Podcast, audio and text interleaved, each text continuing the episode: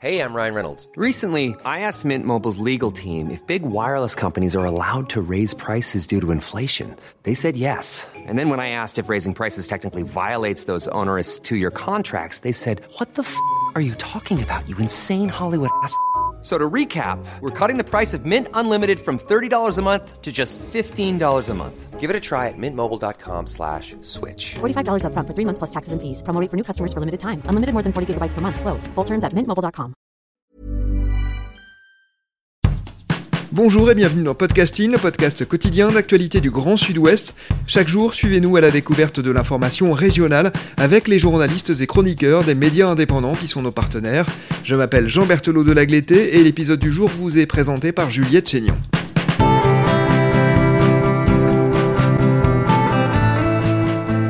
Aujourd'hui, nous entamons une double carte blanche avec le journaliste bordelais Julien Goudichaud pour son documentaire Confiné dehors.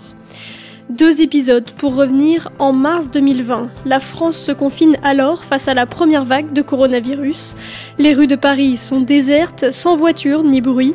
Dehors, il ne reste que ceux et celles comme Sarah, Nelson ou Katia qui n'ont pas d'autre endroit où aller. Vous avez passé une partie de votre confinement avec eux, Julien Goudichaud, et vous le racontez en 24 minutes dans votre documentaire Confiné dehors. Bonjour. Bonjour. Vous êtes un journaliste indépendant originaire de Bordeaux et installé à Paris. Vous couvrez notamment les phénomènes migratoires. Et pendant le confinement, vous étiez donc à Paris. Vous y avez filmé des personnes confinées dehors c'est-à-dire euh, principalement des sans-abri. À partir de quand, pendant le confinement, avez-vous décidé de sortir votre caméra et pourquoi? Écoutez, ça s'est fait un petit peu par surprise. En fait, un soir, au bout de 4-5 jours de confinement, vers 23 euh, au milieu, je me rappelle plus trop, bah, je tournais en rond chez moi, j'arrivais absolument pas à dormir, et puis les rues étaient désertes. Donc euh, bah, j'ai décidé de braver le couvre-feu, enfin le confinement en l'occurrence à l'époque, et je suis sorti dehors faire un petit tour. Et quand je suis sorti dehors dans mon quartier, donc les rues étaient désertes, il y avait absolument aucun bruit, c'était fantomatique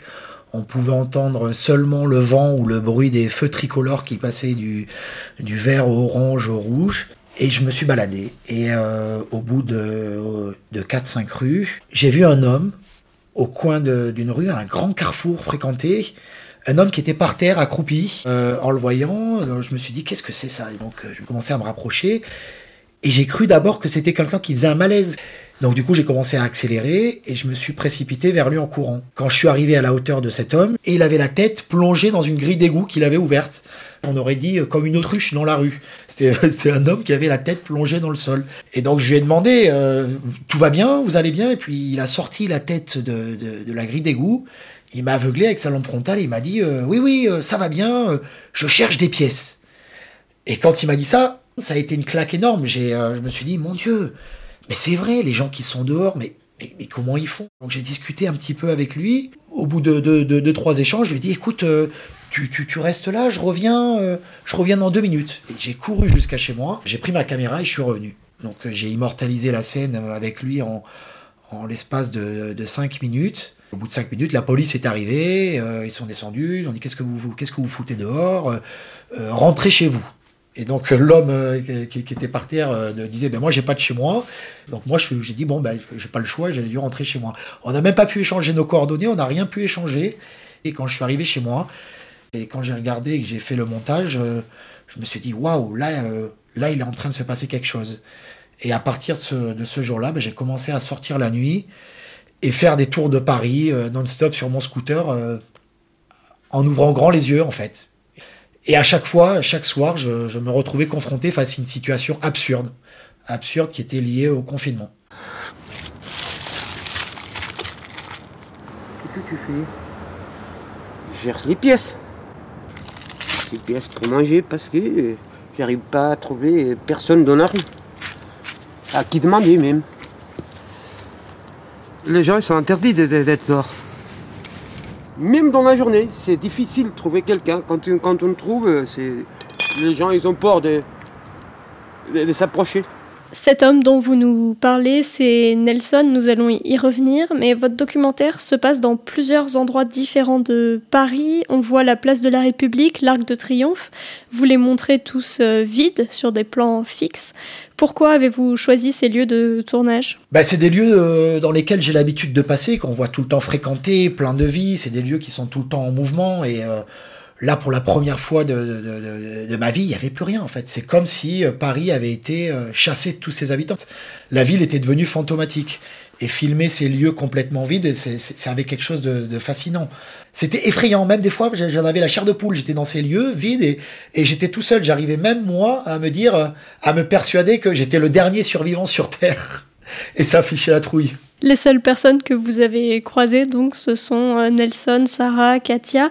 Nous apercevons euh, trois autres personnes aussi que vous avez filmées dans la rue, dans votre documentaire. Combien de temps vous avez passé avec ces personnes et à quelle fréquence êtes-vous sorti, aller les rencontrer? J'ai relativement passé tout le long du confinement avec eux. Le problème, c'est que c'est des personnes qui n'ont pas de téléphone portable et qu'il est impossible de joindre. Donc en fait, le soir, je sortais sur mon scooter et c'était au petit bonheur la chance. Je tournais et puis quand je tombais sur l'un euh, ou l'autre par hasard, ben, je m'asseyais avec eux, je passais un moment avec eux et euh, en fonction de la situation, ce qu'ils étaient en train de faire et de leur humeur, je sortais ou non ma caméra. Donc euh, je suis sorti peut-être un jour sur deux pendant le confinement, une nuit sur deux. Je vivais essentiellement la nuit et je dormais le jour. Est-ce que vous avez suivi d'autres euh, personnes que l'on ne voit pas dans le documentaire? Oui, il y a plein d'autres personnes avec qui j'ai commencé à tourner, mais dont il n'a pas été possible d'exploiter les images parce que ils voulaient tout simplement pas, d'autres qui voulaient pas montrer leur, euh, leur visage, ou alors euh, d'autres séquences que je trouvais moins pertinentes à côté des, des autres personnes que j'ai pu suivre. Oui, j'ai pu suivre d'autres junkies de la place Stalingrad, d'autres SDF, dans d'autres lieux, mais voilà. J'ai choisi de, de me concentrer sur ceux que j'ai retenus pour faire le film. Je suis sur la plus belle avenue du monde. Et ce soir, j'ai toute l'avenue pour moi toute seule. Personne pour me regarder de travers.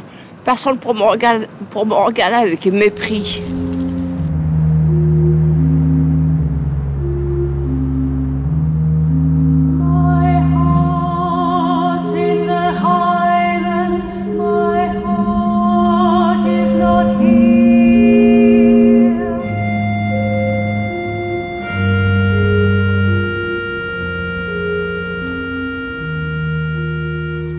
Dans votre documentaire, vous évoquez les difficultés qui sont venues s'accumuler dans le quotidien qui est déjà difficile hein, des personnes sans abri à, Paris. Le confinement a rendu, donc vous l'avez dit, presque impossible de faire la manche. Il n'y avait pas de passants. Les premiers jours, euh, les douches publiques et les fontaines étaient fermées dans Paris. Qu'est-ce qui vous a le plus marqué dans, tout ce que vous avez vu pendant cette, période? Moi, ce qui me fascine chez les, personnes qui sont à la rue, c'est le système D qui trouve euh, à chaque fois pour trouver une solution à tout. C'est des systèmes D qu'on ignore complètement. Si vous ne le raconte pas, vous pouvez pas le deviner. Je, je dis quelque chose au hasard, hein, c'est une bêtise, mais vous voyez par exemple, euh, Nelson a euh, une épingle à nourrice accrochée à son pantalon et je lui demande bon, qu'est-ce que tu fous avec une épingle à nourrice accrochée au pantalon? Et il vous répond comme si c'était une évidence. Mais ça, c'est pour allumer le micro-ondes et pour mettre la lumière chez moi. Et euh, quand vous êtes avec lui, vous vous rendez compte que l'épingle à nourrice, elle rentre dans un truc qui actionne un autre truc et machin et qui fait marcher euh, abracadabra l'électricité et le système D dans, leur vie pour euh, mettre une tente dans un endroit où ce sera calme, le système D pour plein de choses. Sarah, par exemple, être sur les Champs-Élysées dans un endroit vaste, ouvert, euh, éclairé, la mettait à l'abri, du moins dans son esprit, d'une éventuelle agression. Donc elle préférait être dans un grand espace, allumé, au milieu de tout pour euh, éviter d'être euh, bah, agressé, embêté, euh, violé d'ailleurs, elle m'en a parlé. Vous avez aussi rencontré Katia, c'est une femme prostituée, elle témoigne anonymement dans le documentaire.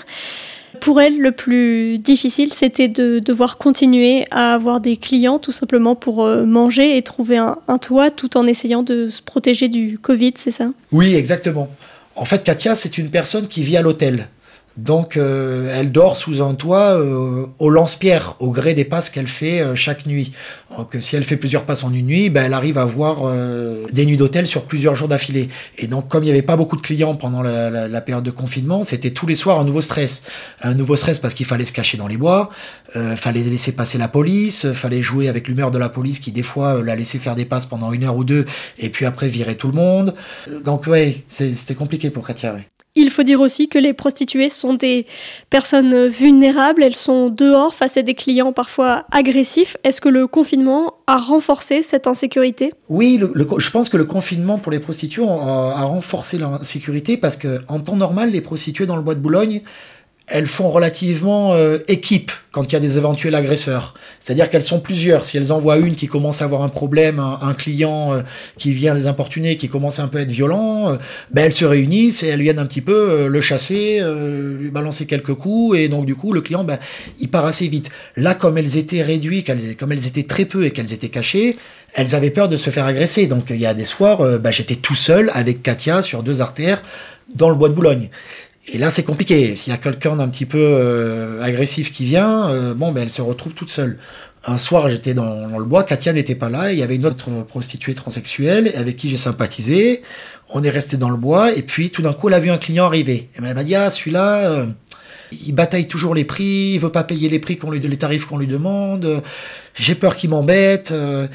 Mais bon, comme il n'y a pas de client, euh, je vais quand même voir avec lui. Puis elle a disparu dans les bois, elle s'est enfoncée dans la pénombre, et au bout de 10 minutes, je l'ai entendu hurler, hurler à la mort dans les bois, et euh, elle est ressortie en courant avec euh, la perruque de travers, le talon cassé, et puis le visage un petit peu tuméfié.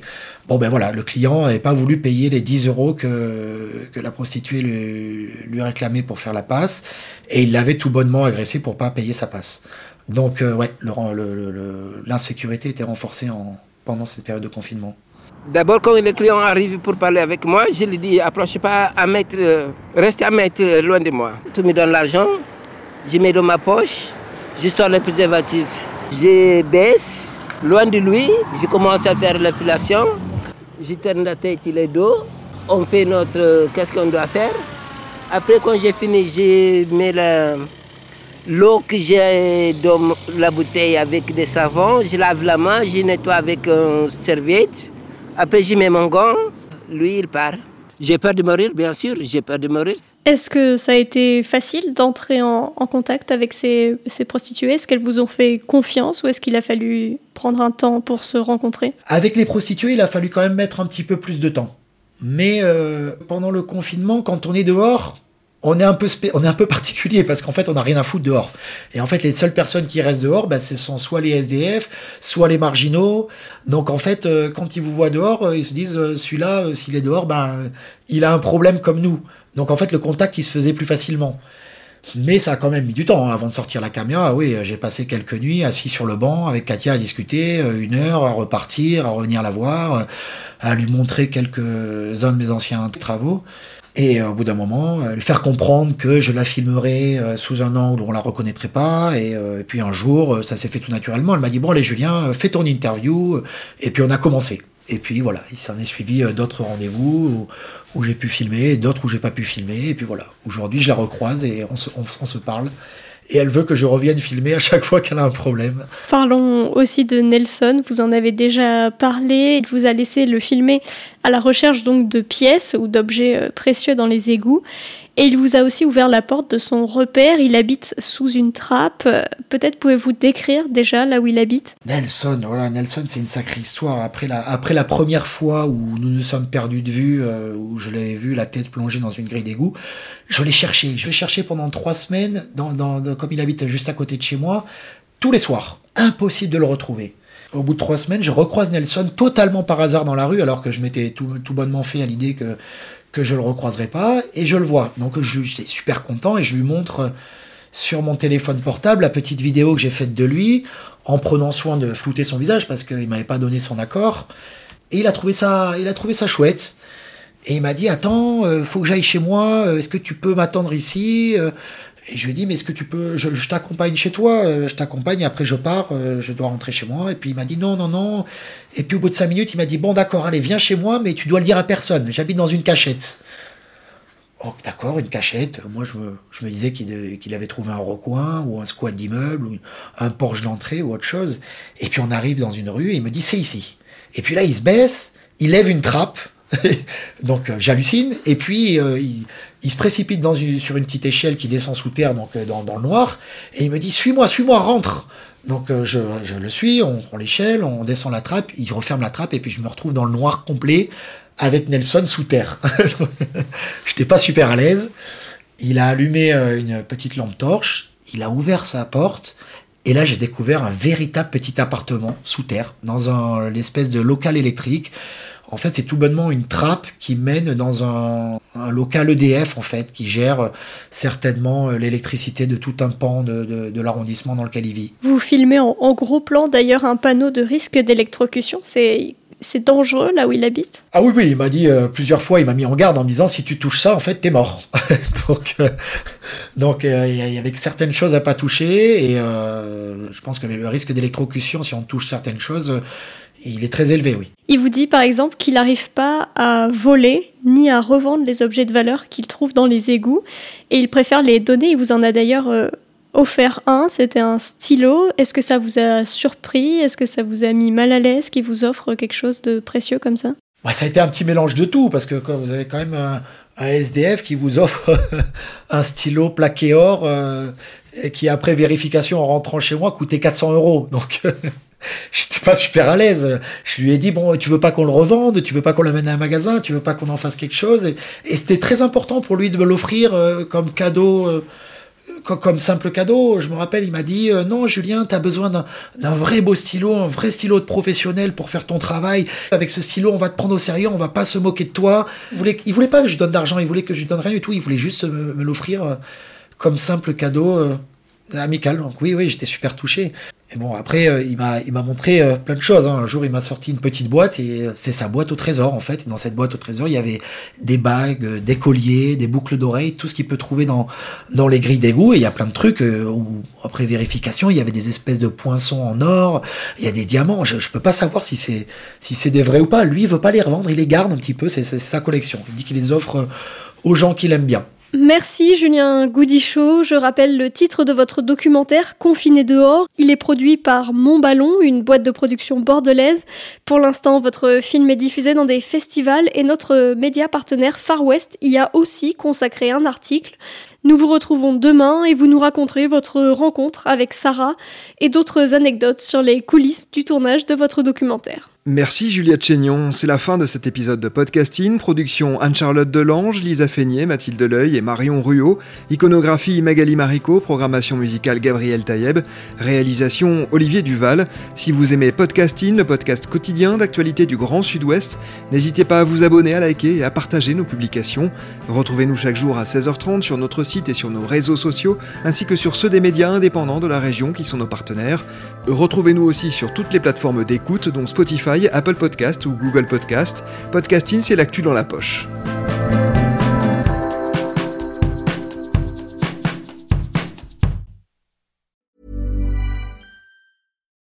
When you need mealtime inspiration, it's worth shopping Kroger, where you'll find over 30,000 mouthwatering choices that excite your inner foodie. And no matter what tasty choice you make, you'll enjoy our everyday low prices, plus extra ways to save, like digital coupons worth over $600 each week. You can also save up to $1 off per gallon at the pump with fuel points. More savings and more inspiring flavors make shopping Kroger worth it every time. Kroger, fresh for everyone. Fuel restrictions apply.